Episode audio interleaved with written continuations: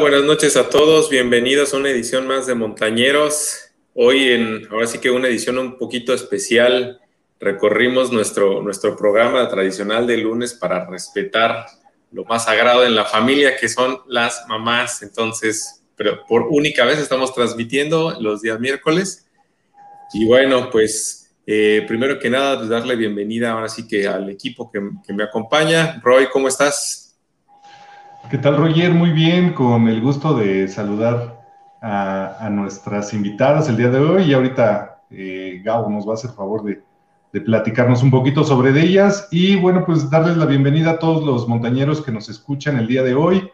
No olviden seguirnos en nuestras diferentes redes sociales, suscribirse en YouTube, eh, seguirnos también en esta transmisión en vivo en YouTube y en Facebook y seguirnos en el perfil, en los dos perfiles que tenemos de Instagram, que son el de trailrunningtv.mx y el de runningtv.mx. Y darle las gracias a nuestros patrocinadores Pangea, Mountain Squad, eh, Innovate, Steel Running, Sport HG y Nemic, que además el día de hoy tenemos una oferta, eh, perdón, una promoción especial de Pangea eh, conmemorativa el 10 de mayo, es 20% de descuento que vamos a tener en la línea Buff Lifestyle de este en la página de Pangea, 20% de descuento durante el programa, así que no dejen de aprovechar. Listo, pues muchas gracias ahí por la info, Roy. Seguro más de uno vamos a estar ahí rascándole ahí en la página de Pangea a ver qué tal está. Y bueno, pues también darle bienvenida a Gabo, que es el, que siempre anda acá de chismoso por todos lados. ¿Cómo estás, Gabo? ¿Qué tal? ¿Qué tal, chicos? ¿Qué tal mi tiburón de Tacubaya? ¿Qué tal, Roy? Eh, pues nuevamente por aquí, como cada semana, con mucha, mucha información, muy emocionado. Vienen cosas pues, padres con las carreras que se, que se avecinan. Eh, tenemos nuevos patrocinadores, ¿no? Ya para el programa se suman algunos patrocinadores. Y pues en Pangea pueden encontrar todos los artículos que, quieran para la próxima carrera del Chico Mountain Race, a celebrarse el 12 y 13 de, junio. Entonces ahí pueden ir por calzado, pueden ir por ropa y los accesorios que necesiten para, para participar en los 17 y 35 kilómetros del Chico Mountain Race. Así que, bueno, un saludo a, todos los corredores de la Sierra de Guadalupe, en especial al equipo de Monkey Trail Running y al equipo de Corre Mejía. Bueno, pues ahora sí, vámonos a lo que nos truje. Pues encantado de tener un par de invitadas súper especiales el día de hoy. Quiero darle la bienvenida a Mariela Morales, que es la, mamá de, de Jael Morales, ¿no? Precisamente hoy por ser un programa especial del 10 de mayo, pues nos, se nos ocurrió por ahí tener invitadas un poquito diferentes. Muy bienvenida al programa Montañero, señora Mariela. Gracias.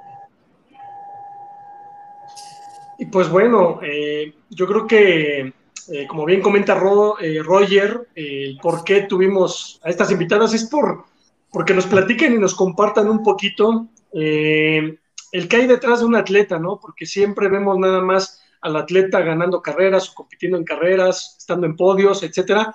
Pero platíquenos, señora Mariela, eh, ¿cómo surge el tema de Yael desde pequeña? Eh, sabemos que tiene poco tiempo corriendo, que tiene pocos años en esto del trail y ha logrado grandes resultados, pero platíquenos un poquito de cómo era de pequeña eh, Jael, cómo la vislumbraba, cómo, se comportaba, era una, niña tímida, era una niña extrovertida, ¿cómo era ella?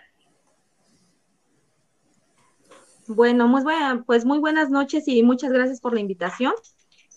Em, de hecho, nosotros, este, pues ahorita ya tiene 25 años que radicamos aquí en el estado de Oaxaca, en Tlajiaco. Em, mi hija sí es, este, sí es nacida, es originaria de aquí de, de ella al año y medio, este, pues sí caminaba como, pues no sé, en, distancias, pues sí, sí, la verdad no, no, no sé, pero unas unos tres kilómetros, sí los caminaba de, ahora sí prácticamente de donde vivíamos hacia el centro, porque no había mucho, mucho transporte. Entonces ella, pues, eh, e, ella tuvo siempre por, por avanzar muy rápido. Ella, yo siento que ella lo trae de, ahora sí es un don que Dios le dio, el de que ella se pueda, este, pueda moverse de esa forma. Ok. Roger. Ah, ya, no, no, no, estaba pensando que te ibas a entrar, Gabo. No, a, mí fíjate que me interesa mucho saber, digo, muchos de los atletas no, no recordamos nuestros primeros años y la, única fuente que tenemos, ahora sí que fidedigna, precisamente son nuestros padres.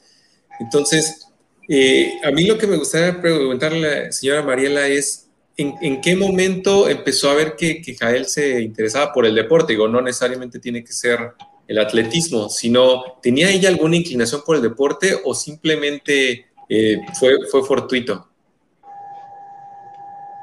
No, de hecho ella, este, bueno, desde la, en la secundaria ella empezó en lo de, en lo de atletismo, este, pero no la veía yo realmente enfocada en eso, sino que, bueno, la, mi pareja, bueno, no es su papá, pero él, este, él, él le inculcó el, este, lo del arbitraje, ella este, jugaba el fútbol, este, aparte del atletismo en, la secundaria, pues él empezó a forjar lo de, lo de que ella sea, hubiera sido árbitro. Entonces, este, ella, de hecho, tenía mucha, tanto como en, pues como en, en el atletismo sobresalía, pero ahí era más, más pista, menos, menos kilómetros, ¿no? en, en, cuestión del fútbol a ella le, gustaba mucho, pero cuando ella, ella, este, después de, en el año 2016, ella cayó en, cama por una, este, le dio la hepatitis entonces estuvo como, por lo que recuerdo, unos dos, tres meses en cama. Eso fue como en octubre. A ella en diciembre le invitan a una, a una competencia este, a lo que ella dice, pues, pues vamos, pero ella me comenta, ya estando ahí, mamá, yo no quería, eh, ella me, comentaba, de hecho, que cuando ella iba llegando a la meta, pues decían que ella llegaba la primer mujer, pero ella no se lo creía. Entonces, ella quería seguir en el, tanto en el atletismo, como en el fútbol, como en el arbitraje. Pero pues yo le decía, bueno, yo como mamá, como mamá le decía, pues que era mucho, mucho esfuerzo físico. Entonces le dije, decídete ya por, pues ya sea el atletismo, el arbitraje o el fútbol. Y ella se inclinó por el, por el atletismo pero eh, yo, de lo que recuerdo fue en el año 2016. Ah, ¿Y, y, cómo, o sea, en, qué momento, eh, ahora sí que, ahorita nos, platicaba que hubo un momento de decisión, pero ya que ella tomó la decisión, más o menos qué, qué papel ha jugado, en, ahora sí que en la carrera de, de Jael, ¿no? Entendemos que la familia siempre es muy cercana y muchas veces tienen mucha influencia sobre el atleta. Entonces, Jael de repente pues nos contaba cuando tuvimos chance de platicar con ella, ¿no? De que de repente le gustaban las distancias más largas y ahora está compitiendo tal vez en distancias más cortas.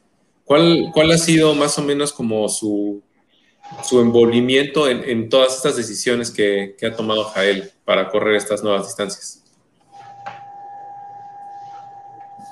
Pues ella, bueno, por ejemplo, yo, yo me daba cuenta aquí de que ella, este, aunque no compitiera así este, en alguna carrera, ella era, ella era este, una niña de que muy disciplinada, ¿no? O sea, todo el tiempo, todo el tiempo, todos los días, ella quería salir a correr y se aventaba 10, 15 kilómetros diarios, diarios, diarios. Entonces, este, yo, yo en ella veo que le gusta mucho este, la montaña, ¿no?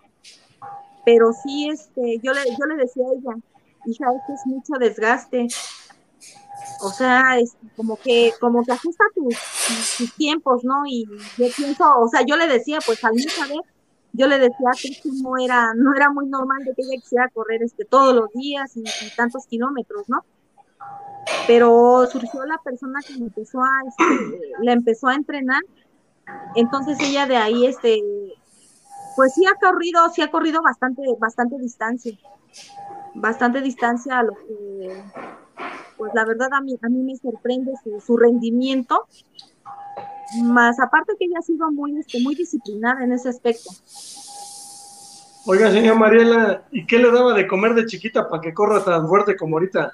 ¿Se echaba sus playudas o, qué, le daba de comer? Porque sabemos que el atleta de, alto rendimiento pues debe tener una alimentación diferente, ¿no? A, a las demás personas normales que quizá entrenamos, pero no a un nivel tan fuerte o de competencia.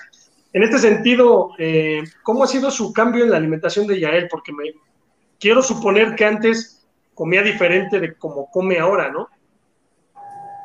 Sí. Pues bueno, yo, yo voy a ser muy sincera, ¿no? De hecho, nosotros tuvimos, la verdad tuvimos muchas carencias, yo, fui madre soltera, este, a lo que, a lo que pues yo tenía mis tres hijos y yo podía darles, eh, pues a lo mejor lo más indispensable, ¿no? En cuestión de, la alimentación de ella, pues ella desde que empezó en, lo del atletismo, ella ha tratado de, cuidar mucho ese aspecto, eh, en el sentido de, de que, por ejemplo, nos, me decía mamá, este, hoy vamos a comer esto y esto, ¿no? Y a veces yo le decía, no, ya no, o sea, no lo va a ver para todos los días, pero mira, vamos a hacer una cosa, o sea, tú, tú enfócate, porque ella ha trabajado y ha estudiado al mismo tiempo para, para sacar sus gastos. Desafortunadamente a ella, este, pues no se le han abierto tanto las puertas como para, para decir que ella tenga, tenga un beneficio económico de, tanto parte del gobierno estatal, federal, no lo ha habido. O sea, ya él, ya él ha sido una de las chicas que, que pues ya le gustó el, el, atletismo y ella, ella en su trabajo, ella ha tratado de, de generar sus propios ingresos para ella, para ella tener una alimentación más o menos, pues si no, no al 100 lo que llega a ser un, un atleta de alto rendimiento, pero sí, este, ella se ha esforzado mucho. Eh, de hecho, nosotros estamos acostumbrados a comer pues sencillo, pero en, relación con ella yo le decía, ¿sabes qué, hija? Si tú ya estás trabajando, por mí no te preocupes, por tus hermanos no te preocupes, o sea, yo voy a ver, pero si tú tienes, no sé, necesidad de comer algo diferente, hazlo, hija. Nosotros, bueno, al menos aquí en la casa no consumimos mucho la carne, más que la de pollo pero es raro, o sea, prácticamente pues son más, más verduras, más que los frijolitos, que, que las verduras, eso, ¿no? Pero ella se ha esforzado bastante por, por darse, por, por alimentarse un poco mejor. Oiga, doña Mariela, y yo quería preguntarle esta parte, pues tan, pues ahora tan, tan importante el lugar al que ha llegado eh, eh, Yael, usted ¿Cómo se siente? ¿Qué, sentimientos le despierta eh, a usted como mamá? ¿Cómo la visualiza en los próximos años? Y si, usted se ha dado cuenta de hasta dónde puede llegar. Ya él, ¿usted cómo lo ve? Platíquenos. Híjole, pues qué te puedo decir, o sea, para mí, para mí mi hija, mi hija es un gran orgullo. Es este, bueno, ella siempre es una, una chica muy tímida ahorita ella, ella, este, pues sí cambió bastante, ella fue a un, a un curso de, no sé, como de superación personal, me parece, donde ella se desenvolvió un poco más. Pero pues ella no ha sido una, bueno, yo para mí todavía mi niña puedo decirlo, ¿no? Ella es, no es contestona, o sea, ella es muy obediente, es muy disciplinada, este, exagera en este, limpieza, o sea, cosas así, ¿no? Pero pues yo, o sea, yo me siento muy orgullosa, o sea, yo a veces voy a la calle y, y me dicen que qué se siente tener una, una hija, este, como ya él, ¿no? A lo que pues imagínate, o sea, cuando me lo dicen, pues eh, yo, yo como madre siento que el corazón me palpita, he tenido hasta las ganas de llorar en el momento cuando me lo dicen, porque pues es una emoción de que aquí en Tlaxiaco, o sea, todo el mundo o la mayoría me conoce, ay, la mamá de Yael, pero este, o sea, Yael nada que ver, o sea, Yael nada que ver con mi, yo soy muy especial, soy muy estricta, enojona, grosera a lo mejor, pero no, Yael es todo lo contrario a mí. Y yo la verdad como madre de ella me siento muy orgullosa.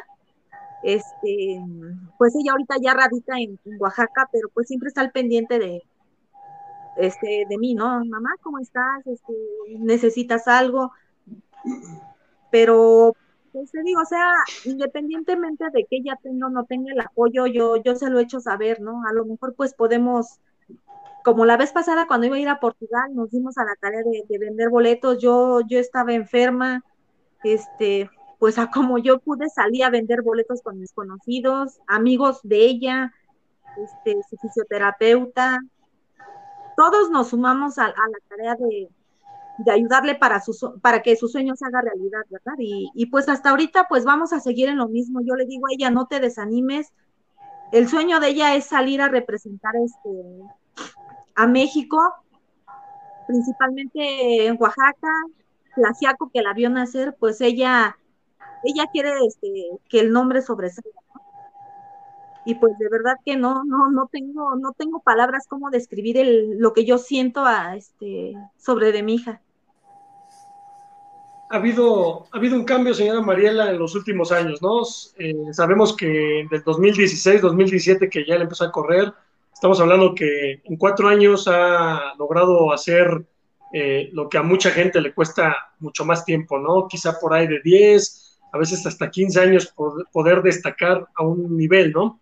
Eh, Yael, me queda claro que trae un talento nato, ¿no? Trae, este, yo la verdad la comparo, eh, digo, en, el tema de la dimensión de la comparación, pero, pero a un Ricardo Mejía que trae ese don nato, ¿no? De, de sin mucho poder hacer este, bastante en la montaña, ¿no? Este, corre con una facilidad que, digo, bueno, ¿cómo le hace, no? La verdad, ¿cómo le hace para, para, correr de esa manera teniendo tan poco tiempo, ¿no? Entonces, yo me imagino que ha habido un cambio muy radical de hace cuatro años a la fecha, ¿no? Donde a lo mejor antes, pues no conocían a la Yael como deportista, ¿no? En ese sentido, ahora prácticamente en el mundo de la montaña en México la conocen desde Tijuana hasta Quintana Roo. Y bueno, ese tipo de cosas, ¿cómo ha visto a Yael que la hayan cambiado en algo o sigue siendo la misma Yael que usted ha conocido? No, yo, yo sigo conociéndola como ella es. Ella es este. De hecho, en, en las competencias yo he tratado de, cuando se puede, claro, de seguirla por las redes. Pero yo, yo se lo he dicho a ella, yo, yo te admiro, o sea, soy como su fan número uno porque o sea, yo espero llegar, o sea, yo espero verla llegar a ella cansada, este, pues no sé, ¿no? Tal vez con su cara de tristeza o no sé, muy cansada. Ya él es todo lo contrario, ya él llega fresca, este, entra con el mismo estilo siempre y ella tiene un carisma muy, este, no sé, muy peculiar. A ella, a ella la quieren mucho todos, ¿eh? O sea, no es porque empezó a correr, no es por, este, igual no es porque sea misa, ¿no? Pero sí ella tiene tiene un carisma, el don de que, de que la gente la quiere mucho. Ella, este, pues si ustedes se dan cuenta, toda la vida anda, anda con su sonrisa, ¿no? Ahora sí como dijeran de oreja a oreja. Yo siento que no ha cambiado y espero que no cambie, que ella siga con, con la misma sencillez, con la misma humildad.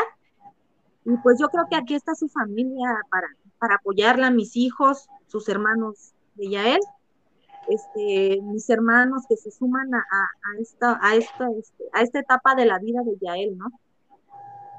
Pues yo le digo a ella que no decaiga, yo creo que si en algún momento ella tenga que salir este nacionalmente, internacional, pues lo, la vamos a apoyar. Ahora sí veremos de dónde, rifas, este, tantas actividades que hay por hacer, pero pues apoyarla, ¿no? Porque ese es un sueño que ella tiene, ella, ella lo anhela y siempre lo ha deseado desde, que ella empezó a correr su primera carrera, de hecho ella la ganó y no se la creía.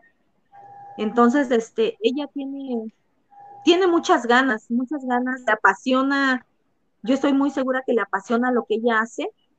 Y este, y pues más que nada, él, es el don que Dios le dio y yo creo que lo debe de aprovechar. Muy bien. ¿cómo, ves, las historias? sí, claro, no cabe duda que el, que siempre la familia no es el primer punto de apoyo, no nada más como persona, especialmente como atleta. Y a mí me gustaría preguntarle a, la señora Mariela, ¿qué siente cuando sabe que Jael va a competir? Uh, ¿está, está, ¿Está con su familia o se la pasa sola o, con alguien, más la acompaña? ¿Qué, ¿Qué, pasa en ese momento, en esas horas, cuando Jael arranca en una competencia y que pues no puede saber nada de ella más que ya sea por las redes sociales o por, por algún corredor conocido, no sé. Híjole, pues, ¿qué te puedo decir? Este, la verdad, cuando yo sé que ya él va, va a participar en algún evento, yo trato o busco la manera de que a lo mejor gente de aquí, este, corredores de aquí de Tlajiaco, este, inclusive su fisioterapeuta, la doctora Vero, ha, corrido en algunas carreras a las que ella ha asistido, Entonces, por medio de ahí yo estoy preguntando, inclusive en la página de Mextrail, cuando, cuando ellos, este, cuando ellos están transmitiendo este, competencias donde participa mi hija, yo la verdad empiezo a mandarme ese ¿y dónde vaya él? ¿Y cómo va? O sea, la verdad es una emoción que yo casi prácticamente desde que empieza la competencia hasta que termina me despego del teléfono, así no haya, por ejemplo, esta última carrera, no les miento, no, no almorcé, no desayuné, hasta que terminó la carrera estuve viendo la transmisión. O sea, para mí es algo, es algo muy especial poder seguirla de esa manera. A veces ella me ha dicho, mamá, acompáñame. Ella sabe que, casi no, no puedo viajar por el estado de salud en el encuentro. Entonces, pero yo ya le dije, yo de hecho estoy pendiente de tus competencias por medio de las redes sociales, ya, o sea, y no, o sea, yo siempre te voy a estar acompañando de una u otra manera. Pero es muy emocionante, de verdad. Me como las uñas de, los dedos viendo, viendo la transmisión. Sí, me imagino. Bueno, pues es que muchas veces, ¿no? La adrenalina de tener al, a, su hija compitiendo y pues un poquito tal vez la impotencia de no poder estar ahí adentro directamente apoyándola, ¿no? Sí, así es. Así es. Así es, Roger. La verdad que, bueno, hay tantas, tantas cosas que comentar, ¿no? De tantas anécdotas que a lo mejor la señora Mariela nos pudiera compartir. Ya, ya él en su momento nos ha contado bastantes de, de, su niñez, ¿no? Y de su, de su, adolescencia. Pero, pues bueno, es muy, eh, esta era parte de la charla, ¿no? Que queríamos tener las impresiones de, de la señora Mariela como, como mamá de un atleta, ver lo que la gente a veces quiere saber, ¿no? Quiere saber qué es lo que siente pues la otra parte, ¿no? La gente que está atrás del atleta, porque como bien comenta Roger, es muy importante el apoyo de la familia y más en este deporte tan sufrido, sufrido en todos los sentidos y por la falta de apoyo, por la falta de, incentivos, etcétera, pues todo eso eh, creo que lo único que a veces hace el atleta es por la familia, ¿no? Por decir, quiero poner en alto mi pueblo, mi ciudad, el nombre de mi familia, lo que sea, porque de otra manera sería muy complicado. Creo que ese es el mayor motivante. Y pues bueno, no sé, Roy, Roger, algo que quieran eh, complementar para, para terminar aquí la charla con la señora Mariela, que la verdad ha sido pues interesante lo que nos ha comentado. No, pues un gustazo primero que nada, gracias por aceptar nuestra invitación, señora Mariela, y pues me encantaría en algún momento pues tenerlas juntas, ¿no? Para que, para que nos compartieran un poquito de las anécdotas teniendo ambos lados, ¿no? Porque una, una cosa es como, como un atleta vive la experiencia, pero también muchas veces nuestros propios padres se dan, se dan cuenta de cosas que nosotros mismos no vemos, ¿no? En nuestra manera de actuar, muchas veces los nervios que estamos pasando, pues ellos también los reciben, ¿no? Entonces estaría padre que en algún momento pues pudiéramos tener la oportunidad de platicar con ambas.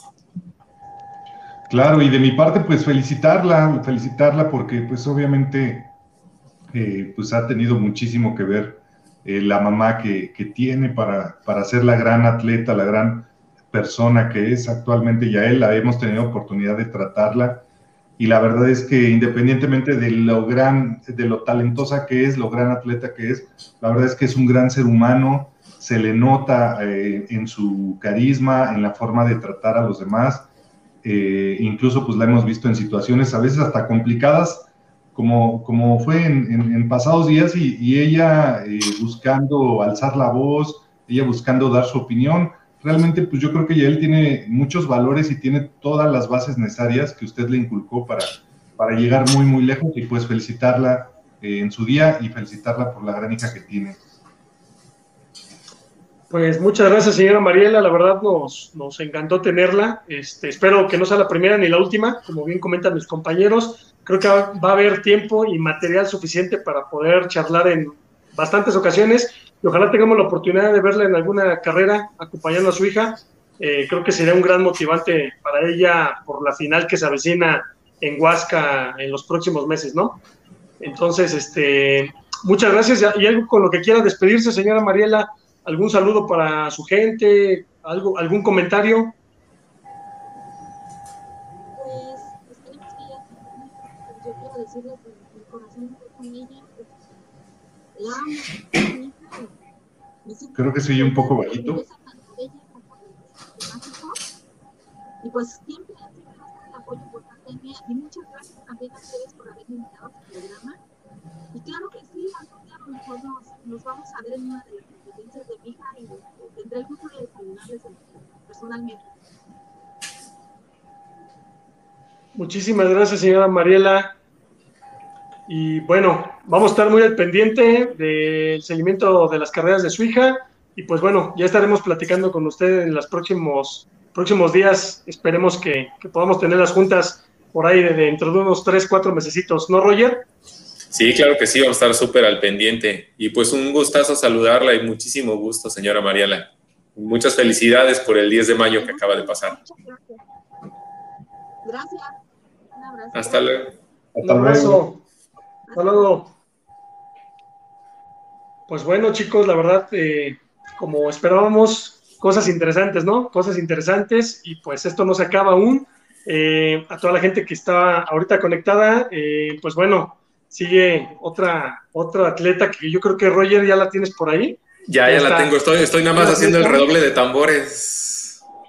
Hace el redoble de tambores porque vamos a presentar a una personalidad del deporte mexicano, una mujer que eh, pues puso el nombre de México en alto en el alpinismo mexicano, conquistando la cima del Everest, la primera mujer latinoamericana en hacerlo y madre de dos grandes atletas que hoy por hoy pues son referentes en el trail running mexicano, ¿no? ¿De quién estamos hablando, Roger? Pues nada más y nada menos que de la mamá de Karina y de Santiago Carsolio, la señora atleta y mamá, este, Elsa Ávila. Bienvenida al programa de Hola. Montañeros, mucho gusto, un placer tenerla con nosotros. Ay, bueno, ya no me hablen de usted, por favor. Es una pena, es un placer estar con ustedes y es una pena estar en estas circunstancias, pero está muy divertido. Estoy en el pueblo, en Valle de Bravo, se nos fue la luz y estoy en, con velitas y espero tener una noche muy romántica con ustedes y con la gente que nos escucha.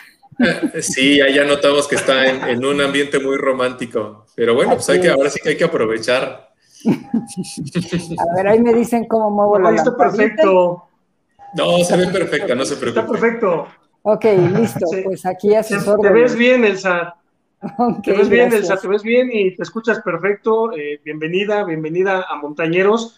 Y pues bueno, eh, creo que tenemos que platicar en un inicio eh, por el tema del 10 de mayo que acaba de pasar, el tema del 30 de abril, Día del Niño, pues que nos platiques un poco eh, o le platiques a la gente cómo fue esa parte de, ser atleta, ¿no? De ser atleta, de, prepararse para expediciones, para ascensos tan complicados como fue un Everest, y, y a la par, pues ser madre de, dos pequeñitos, ¿no?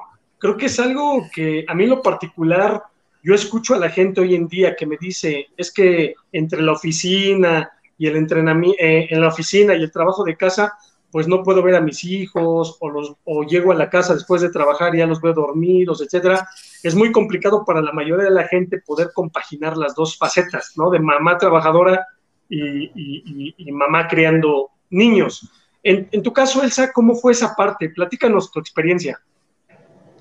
Mira, eh, muy interesante, sí, porque los hijos para mí, bueno, ser madre en primer lugar es un, fue un compromiso, una gran responsabilidad, una gran aventura, lo sigue siendo. Y creo que si todo en la vida lo tomamos como esa aventura, eh, se complica mucho menos toda la situación, la disfrutas más, disfrutas el proceso. Y bueno, creo que más complicado aún en mi situación o en, en, mi historia no fue tanto el ser atleta porque es algo que yo llevo adentro y que lo hacía con un gran placer. Son de ese tipo de cosas que no lo piensas, amaneces con el gusanito en el estómago y quieres buscar cómo hacerlo. Eh, mi situación más bien se complicó cuando tuve una, una afección en, eh, cardíaca que no me permitía estar al 100%.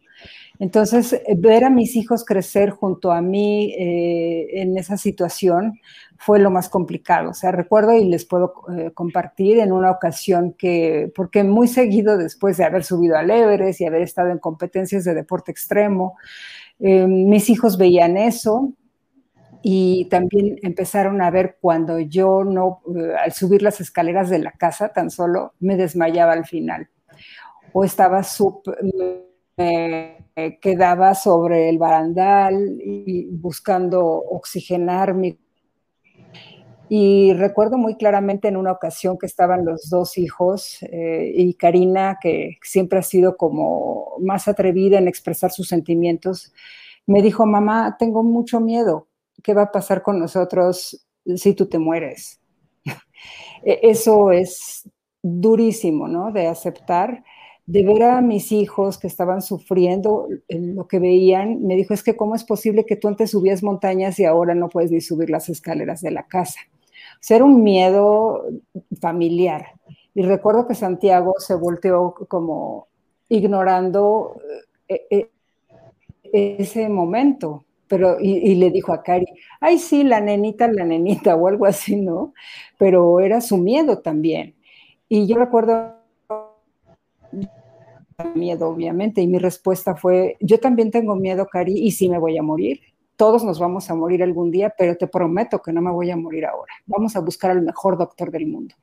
Entonces, esa situación, por ejemplo, para mí fue mucho más complicada que estar entrenando en algo que a mí me gustaba, en donde incluso me llevaba a veces a los hijos chiquitos y veía cómo, cómo los cargaba, por ejemplo, a veces cuando íbamos a volar, los llevaba yo en mi mochila y todavía cargando, y para mí era un entrenamiento y era una diversión con ellos, y pues eso, eso es gusto, pero el hecho de correr otro tipo de miedos en donde ya era madre y tener que enfrentar esta situación fue algo muy complejo y, pues fuerte. Sí. Qué, historia tan interesante y a la vez tan complicada. Y, precisamente sobre eso, a mí me gustaría preguntarle, eh, me gustaría preguntarte, Elsa, perdón, de repente es la costumbre. Este, tú has sido una inspiración para muchas personas, ¿no? Has sido la primera mujer latinoamericana y a veces la primera mujer en general a hacer muchas cosas, ¿no? En el mundo del, del deporte, especialmente el alpinismo.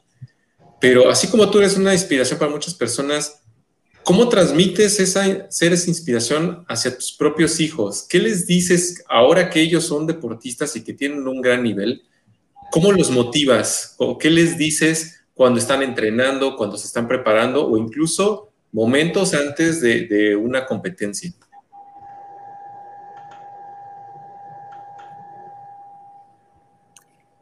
Creo que escuché medio a medias, pero bueno, les voy a contestar. ¿Qué les digo a, los hijos? Creo que escuché eso, ¿no? ¿Qué les digo cuando ellos están empezando? Mira, ellos ya han desarrollado sus propios mecanismos de motivación, sus motivaciones, por lo que me doy cuenta, ya no es tanto o, quieren separar, porque en verdad digo, yo también lo he vivido eh, en competencias que hacía. A mí no me gustaba la competencia porque si yo no sentía que era la mejor, no me gusta como exponerme, pero lo que veo es que eh, ellos tratan más bien de conectarse consigo mismos y con ese con esa aventura que van a emprender. Ellos tratan de buscar no un lugar en el podio, sino como evadirse un poco de aquello para descubrir en sí mismo sus propios límites, porque pues yo lo que les he compartido en poco, porque ellos no, no, me preguntan directamente, sino han visto, por ejemplo, conferencias motivacionales, que es a lo que yo me dedico a dar en empresas y a ciertas personas, y también coaching, y cómo me dirijo a ellos, porque todos tenemos ese potencial y todo depende de cada quien, cómo lo quiere explotar, sacar y demás, ¿no? No nada más por por demostrar a los demás, sino para ver dónde están esos límites tuyos. Entonces, ¿qué hago con mis hijos? La verdad es que dejarlos ser, dejarlos ser y que ellos descubran eh, ha sido muy importante para mí y, y, como madre es muy doloroso verlos sufrir, por supuesto, pero ha sido muy importante dejarlos golpearse contra la pared que se tengan que pegar para que ellos aprendan y que sepan que tienen el potencial para salir adelante y tienen mucho, ¿no? A veces los he visto sufrir, los he visto sufrir por cuestiones emocionales, si quieres, eh, pero también sé que tienen esa resiliencia para volver y para hacerse más fuertes y aprender y regresar a la vida. Oye, Elsa, yo creo que eso que, que comentas es muy importante, eso de dejarlo ser y, pero ha de ser muy complicado, ¿no? O sea, yo, yo todavía no soy padre, tengo, tengo sobrinos y, y, me doy una idea, pero yo creo que como padre debe ser muy complicado dejar ser a un hijo, ¿no? Yo te preguntaría cuáles son entonces los valores que, que tú le transmitiste a tus hijos, porque yo creo que muchos que, que ahorita tienen hijos pequeños, eh, pues quieren verse reflejados en los hijos y quieren ver a los hijos llegando pues estas dimensiones tan altas a las que han llegado tus hijos y, y yo creo que para todos sería muy interesante saber cuáles fueron los valores, cómo los acercaste a la montaña, qué valores de la montaña les inculcaste para que ellos sean tan exitosos en este deporte. Oye, me da risa porque más bien yo los alejaba. O sea, yo, no, quería, que escalaran montañas. De hecho, en alguna ocasión Karina me dijo, ¿cómo es posible? Tengo dos papás alpinistas y ninguno me quiere enseñar a escalar. Y dije, cierto, o sea, más vale darle las herramientas para que lo sepa hacer. Y en ese momento yo todavía no estaba como hoy ya estoy bastante mejor de salud, pero estaba muy mal, o sea, enseñarles a, la bicicleta, a Karina y a Santiago, correr atrás de ellos y que me entrara la taquicardia y tener que seguirles el ritmo a dos individuos que ya te imaginarás de niños, eran súper inquietos y, siempre querían más. Karina todavía no sabía ni hablar y quería amanecer brinqui, brinqui, brinque, ¿no? Y, es más, desde que la tenían en, en la barriga, Karina brincaba para todos lados. Entonces yo sabía que iba a ser alguien muy inquieto pero bueno, pues eso no, no era el tema, ¿no? Sino cómo, cómo inculcarles, pues sí, dejarlos ser, dejarlos probar diferentes, y es lo que yo les recomiendo a los papás, que no quieran verse reflejados en ellos. Ellos son individuos. Para mí era muy importante el que ellos encontraran lo que quisieran y que no se sintieran como mis papás fueron esto y yo quiero también. No, si ellos podían brillar eh, a lo mejor siendo artistas, a lo mejor siendo otra cosa. A mí el fútbol no me gusta, los fútbol y ese medio tampoco, pero dije, Santiago en algún momento jugó fútbol y yo dije, pues ni modo, va para allá, ¿no? Pero creo que esa es la manera en que ellos mismos, probando, descubren sus pasiones, para qué son buenos y empiezan a soñar y a darse cuenta de que todo es posible para mí fue importante inculcarles qué valores el respeto a sí mismos, a la naturaleza. Siempre eh, nos eh, tratábamos de conectar. Mis vacaciones con ellos eran a lugares más que nada solitarios. Por ejemplo, a veces, incluso cuando todavía eh, Carlos, su papá y yo estábamos casados, pues a veces íbamos por ellos a la escuela, al kinder, al preescolar y después de que salían, nos dábamos nosotros un tiempo para llevarlos al bosque, hacíamos el lunch, hacíamos la tarea allá, o sea, siempre fue como la, la convivencia en la manera de lo posible con la naturaleza. Al principio, Karina y Santiago me repelaban muchísimo, por supuesto, de por qué los llevaba a caminar y por qué la bicicleta y todo me culpaban, ¿no? Y para mí era frustrante a veces cargar la bicicleta, meterla al coche, meter las cosas, prepararles el agua, la botana, etcétera, para que no la pasaran tan mal. Y siempre habían quejas, pero también hoy hay recompensas y, ellos me han agradecido y pues la verdad yo también agradezco no sus podiums, sino las experiencias que tienen la vivencia, la conexión, el que son seres eh, que los veo completos, luchando en ese equilibrio que día tras día como ser humano hay que buscar. Y los veo realizados, felices, como te digo, dándose con la pared algunas veces, pero aprendiendo, o sea, listos para, para emprender de nuevo.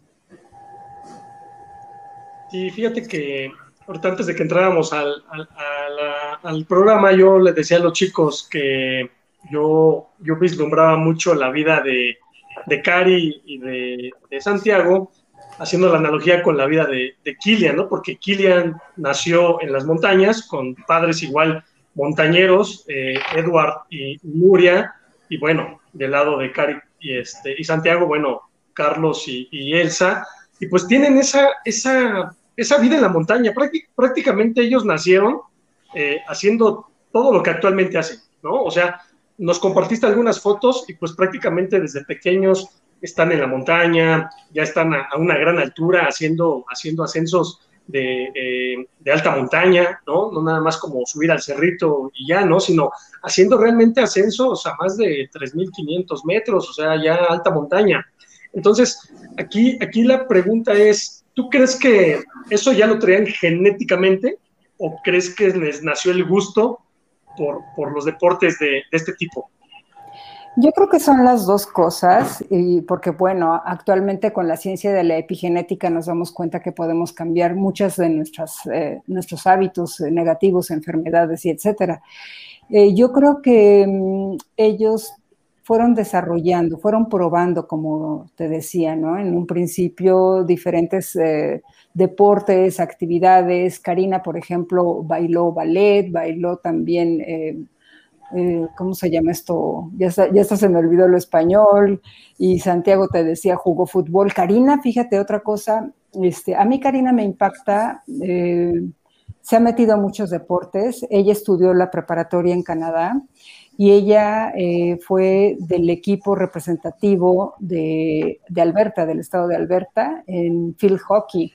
Y, y la nombraron la deportista en, pues del año en su escuela, representando a su escuela antes de representar a Alberta. Eh, también eh, llegó a nadar muy bien y pues no sé, se, ha metido como que siempre ella se mete mucho y, le gusta, ¿no? Entregarse, lo cual es bueno. Santiago es diferente, Santiago era muy bueno dibujando, de hecho hace poco mamá me decía, oye, es que hacía unas caricaturas increíbles y sí, por ejemplo, en sus cuadernos de escuela dibujaba, hacía caricaturas de las maestras, y no, para cuando se los descubrían ya te imaginarás.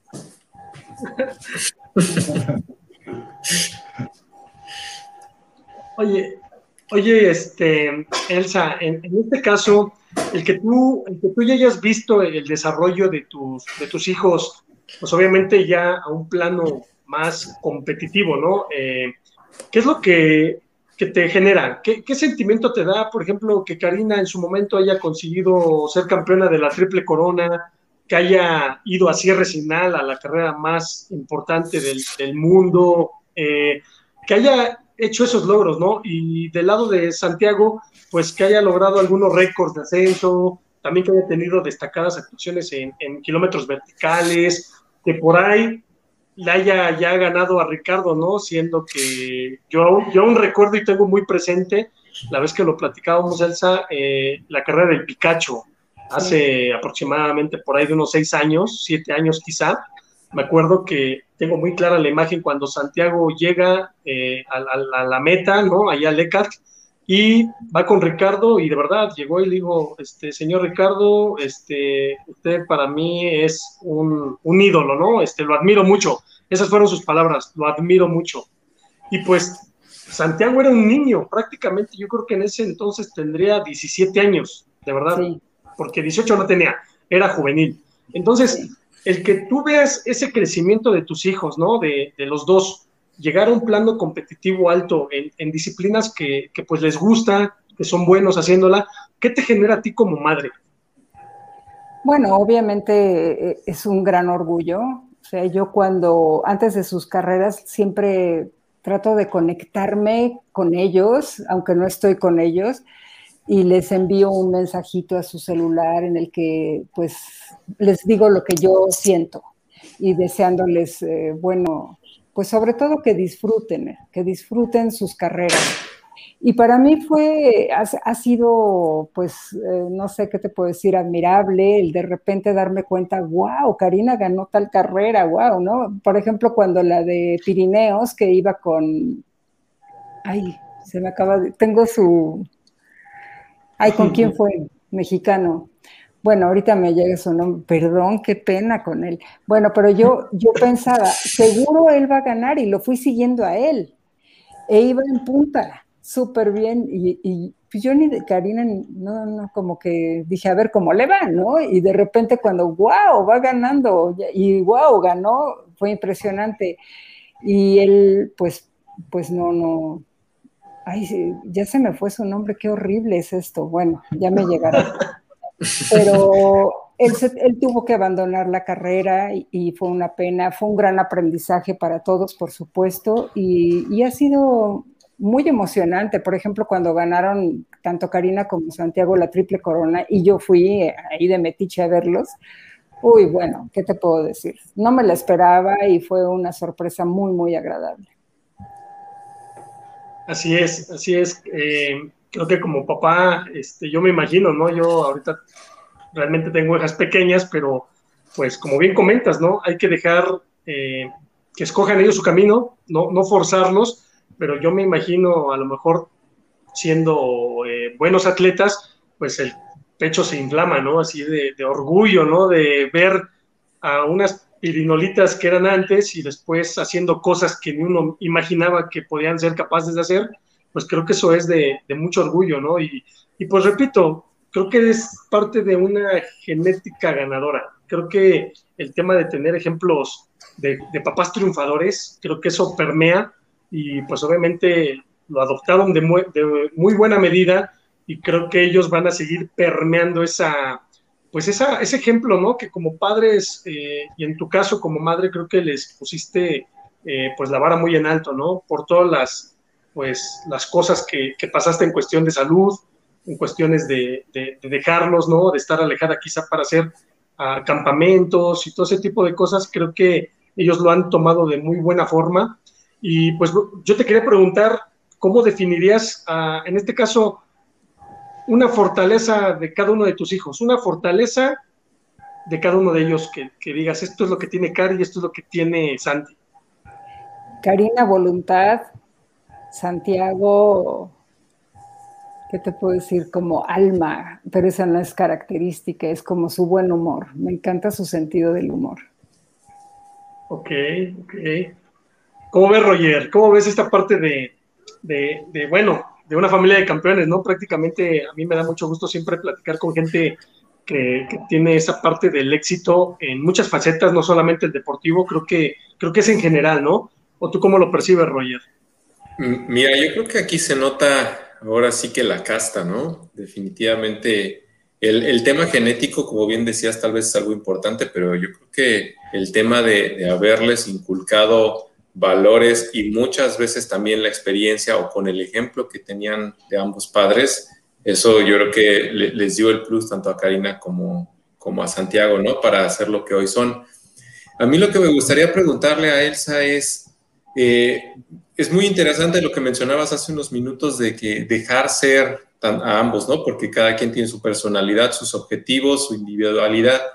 Pero hay, hay algo que todavía hagas en cuanto al tema de, de, decir algún comentario o dar alguna orientación cuando sientes que de repente las cosas se, se van de las manos? ¿Alguno de tus hijos? ¿Sabes qué? Casi, casi no ocurre, pero lo que me gusta y lo que les podría compartir es todavía, a pesar de que no vivimos bajo el mismo techo, la cercanía que siento con ambos, ¿no? Por ejemplo, así de, de que ya crecidos y adultos que son, eh, existe la confianza para decirle, ven aquí a mí, a mi regazo y te quiero abrazar. Y te quiero abrazar y te quiero decir tal cosa, y ellos también conmigo. Y bueno, Santiago sobre todo es una persona muy, eh, con muchos sentimientos y así ha sido desde pequeño, muy sensible. Y sí, cuando yo los regañaba, Karina era como muy dura y, y se, te pon, se me ponía al frente así como, a ver qué te... ¿no? Y yo le tenía que decir, no me retes porque, ¿no? Y aquí la que pone las reglas es otra. Pero ella se ponía, no sabes.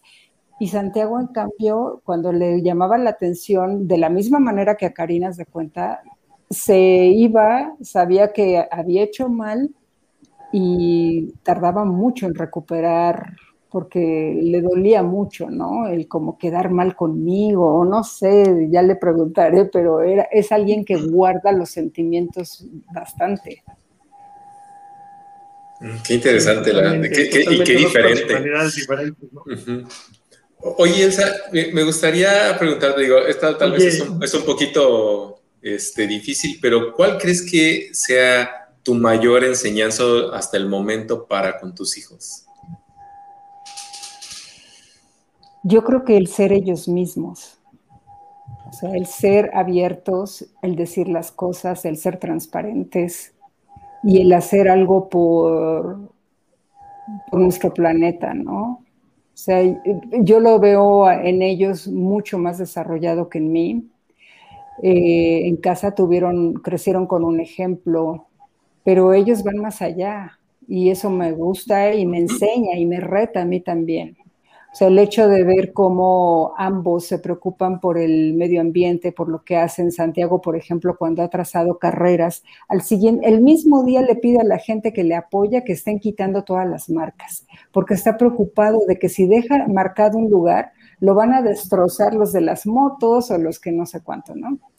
Se preocupa mucho por transmitir ese amor a la naturaleza y al entorno, a toda la gente. Actualmente está dando clases a niños. Eh, chicos, los saca al bosque, los reta. Y es un, me encanta lo que hace porque es algo que creo yo que él hubiese deseado tener de, maestros. Eh, pero pues cada quien tenemos lo que nos toca, ¿no? Y entonces él lo está transformando y lo está viviendo de esa forma. Entonces creo que ahí ellos han superado y, ver ese resultado y cómo lo transmiten a, a quienes tienen cerca me gusta mucho. Qué importante que se transmita todo ese conocimiento. Oye, y ahorita que tocas el tema, ahorita que toma, toca el tema, Elsa, del medio ambiente, eh, haciendo un paréntesis, eh, ¿tú cómo ves ese, esa parte hoy en día que está muy de moda el tema de las carreras de montaña, que prácticamente de hace unos cinco años a la fecha tuvieron un boom, pero de una se fueron a 100 carreras cada fin de semana? ¿Tú, ¿Tú cómo ves? O sea, tú como montañista, como alpinista, como cuidadora del medio ambiente y con una responsabilidad social por lo que representas para, para el alpinismo y el montañismo en México. ¿Cómo ves este tema? ¿Están trabajando bien esta parte del cuidado de la naturaleza o hay mucho trabajo por hacer? Yo creo que hay mucho trabajo por hacer desde el momento de, de la planeación.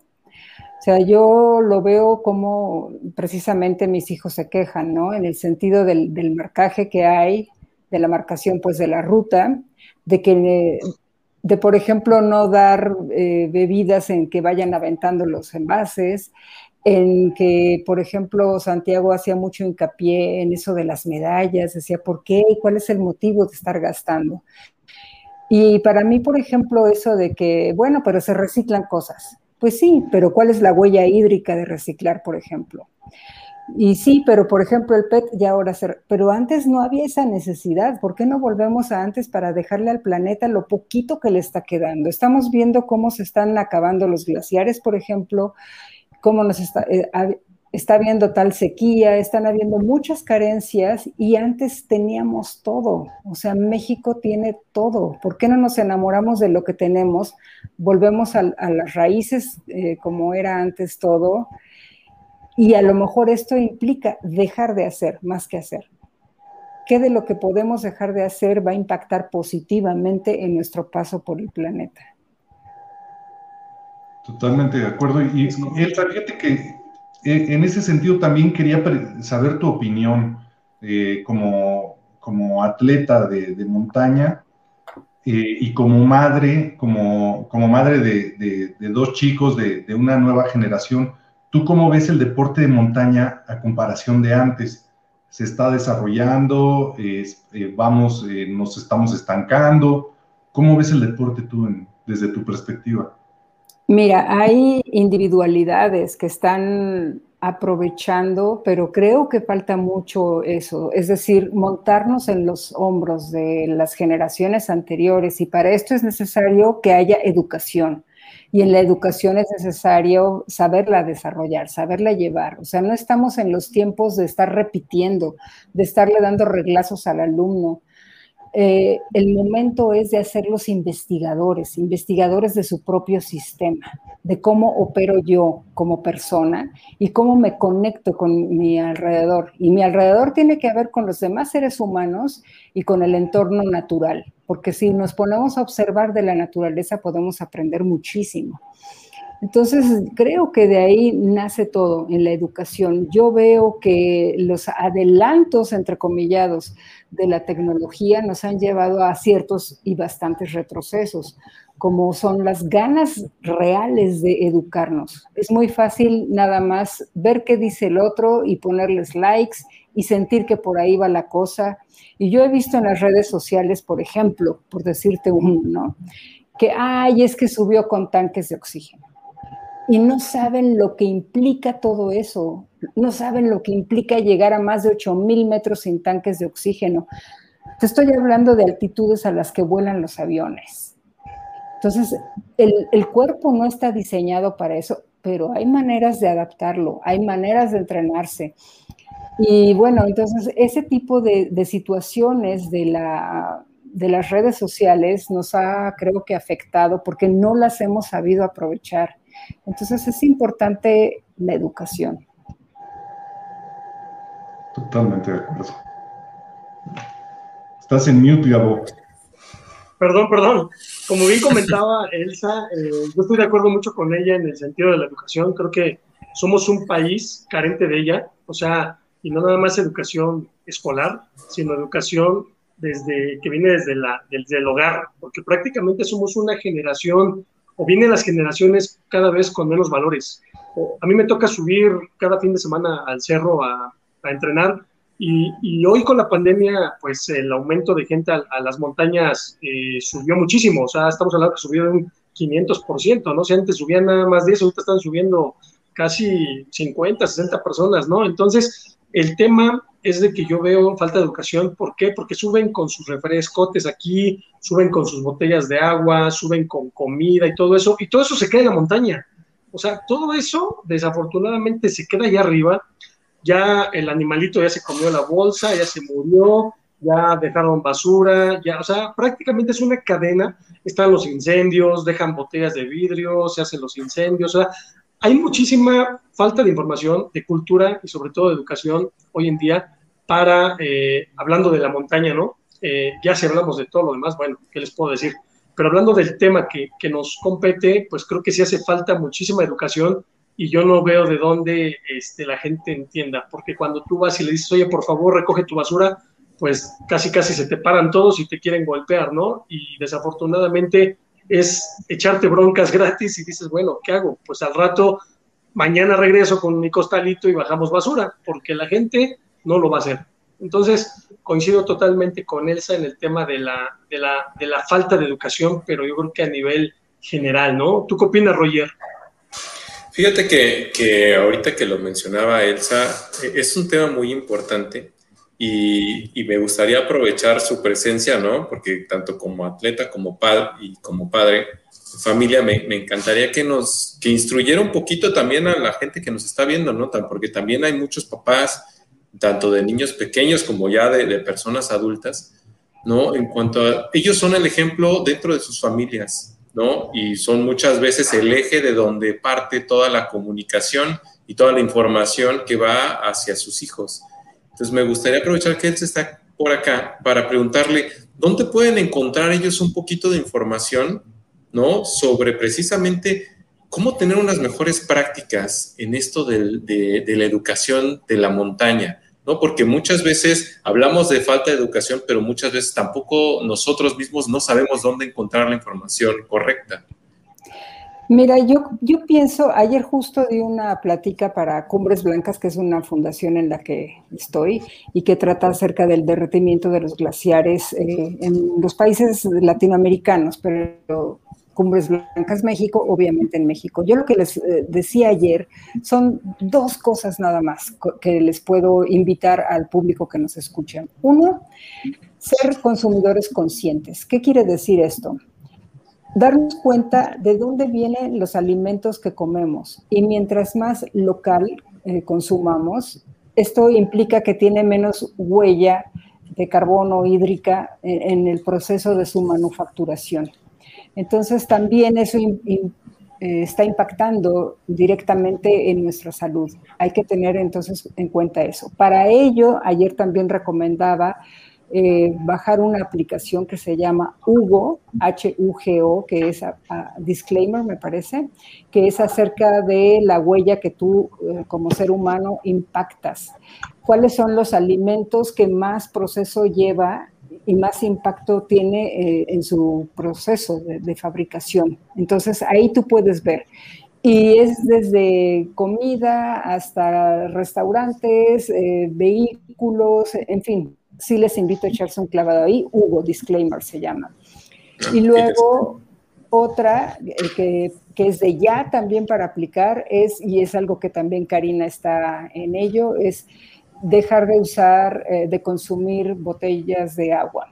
Hay una eh, en YouTube un documentalito que dura menos de 10 minutos, muy informativo, que dice la historia del agua embotellada. Y ahí lo pueden revisar, The History of uh, Bottled Water. Creo que sí está en español también. Y eh, pues para que se den cuenta, ¿no? Cómo, cómo manufacturan también y manipulan la información para que nos volvamos consumidores de algo que no necesitamos. Esas son dos acciones inmediatas que se pueden llevar también a la montaña. Muchas gracias por los tips. Está, muy bien eso, lo de la aplicación, ¿eh? porque, porque muchos atletas y muchos conferencistas hablan ¿no? precisamente del tema de la huella de carbono, pero muchos, eh, muchas personas, y me incluyo, no tenemos información suficiente como para saber cuál es el impacto real que tenemos como seres humanos por ser consumidores de cualquier cosa.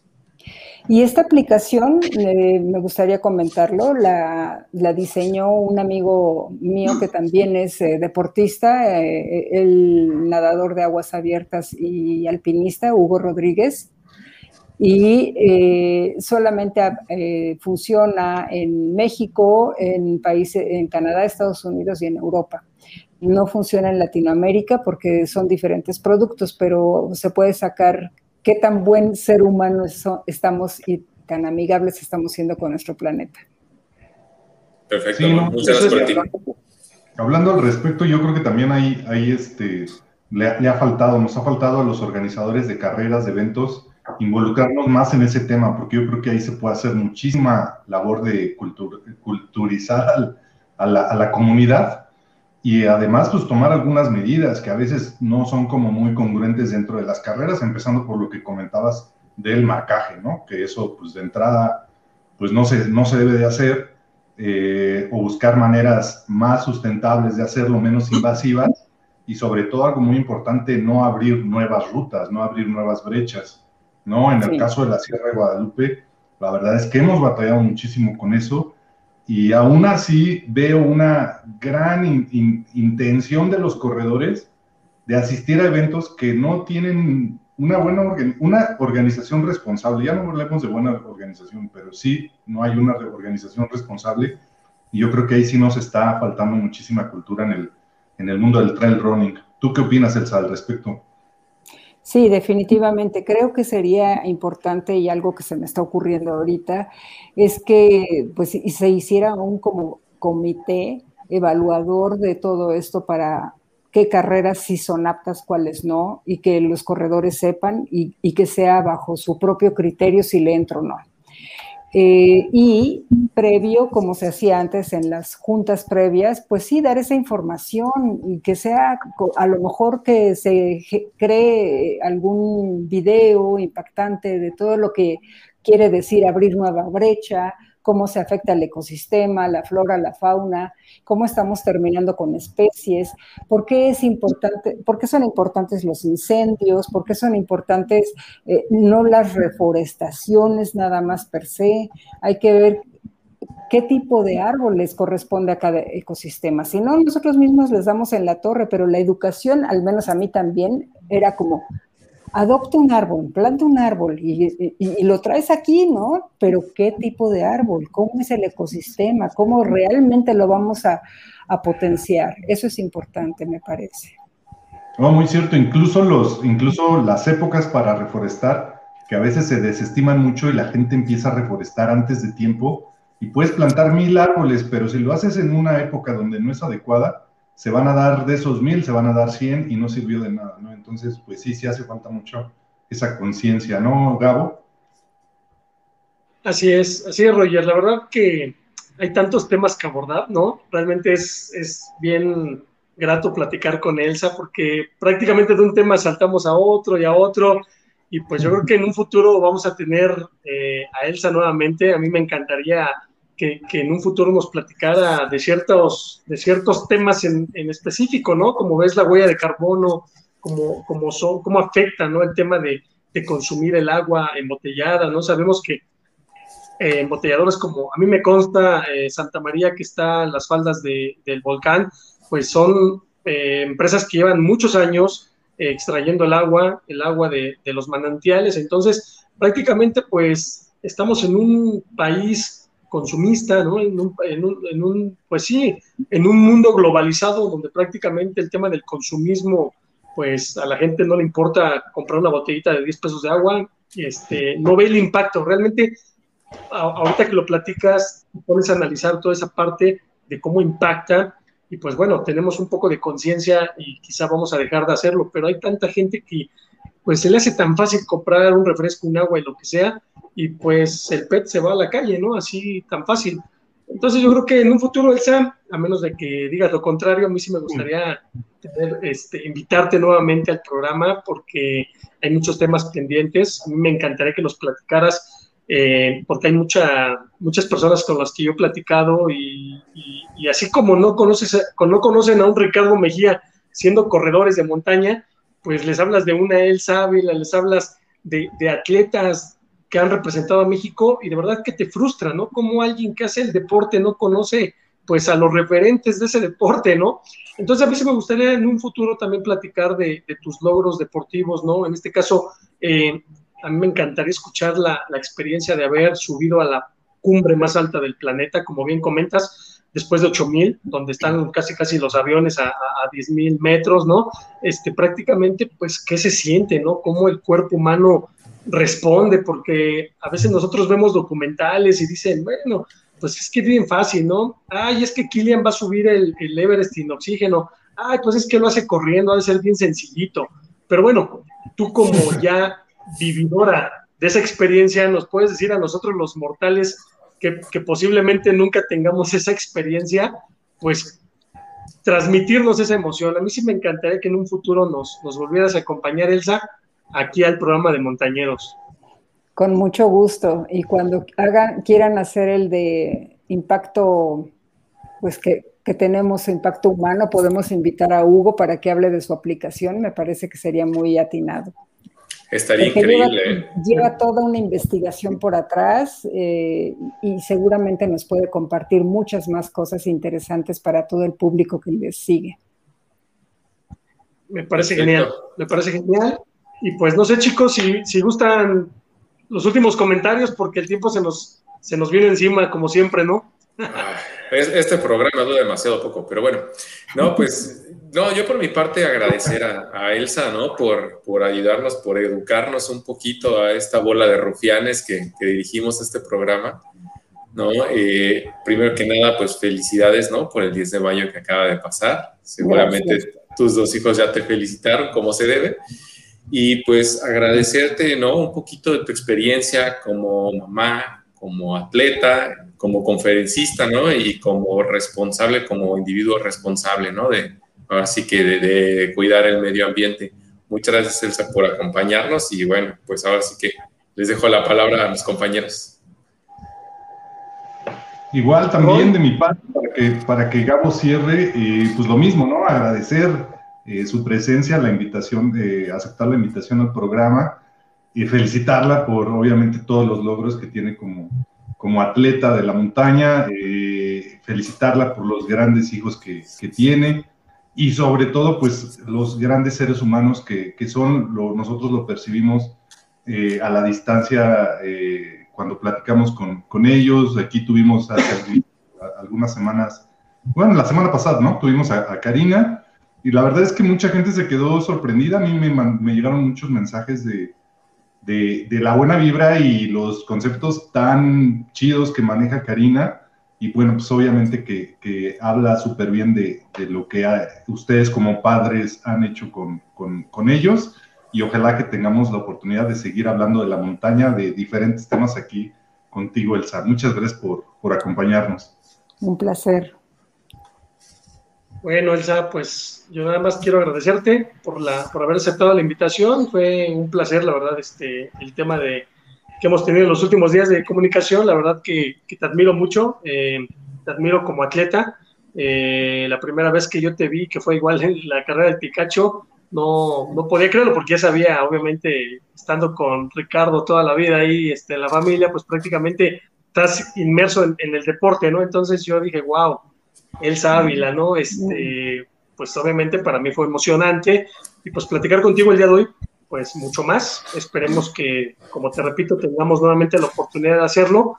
Creo que hay muchos temas, hay mucha información y este es un espacio para, para que las personas como tú, como este chico que tiene la aplicación, pues vengan aquí y den a conocer la, la, la información valiosa para toda la gente que, que nos gusta la montaña. Así que Elsa, muchísimas gracias por estar en el programa y pues bueno, esto fue Montañeros, una, bueno, antes de irnos, Elsa, algunas palabras más, un saludo o algo que quieras mandar a, Solamente... alguien. Por ahí Karina se conectó y mandó un mensajito, ¿eh?